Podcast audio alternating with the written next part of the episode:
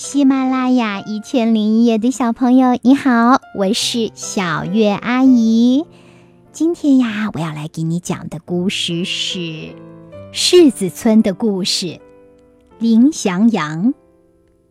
这个故事选自福建少年儿童出版社出版的幼儿寓言童话。柿子村的柿子成熟了，客户争相购买，按照老规矩。柿子采摘后，老村长总会在枝头留下足够的柿子给喜鹊。他说：“雀儿，雀儿，柿子留给你们过冬吧。”喜鹊高兴地叫着，表示感谢和祝福。老村长去世后，年轻的村长接班，村里开发了农家乐旅游项目，许多城里人慕名而来寻找快乐。孩子们看到一个个柿子像小灯笼一样挂在枝头，便哭着叫着，非要大人买下。出价越来越高，年轻的村长动心了，最后狠狠心，连留给喜鹊的柿子也全卖光了。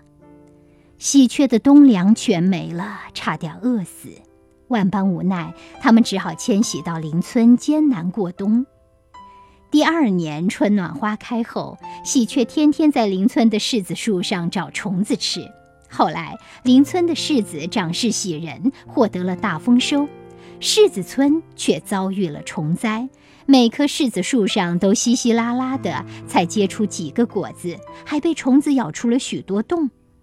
农家乐毫无生机，游客乘兴而来，败兴而归，纷纷到邻村去了。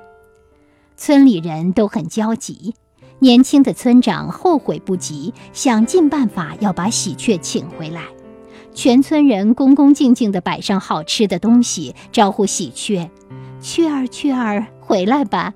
雀儿，雀儿，回来吧！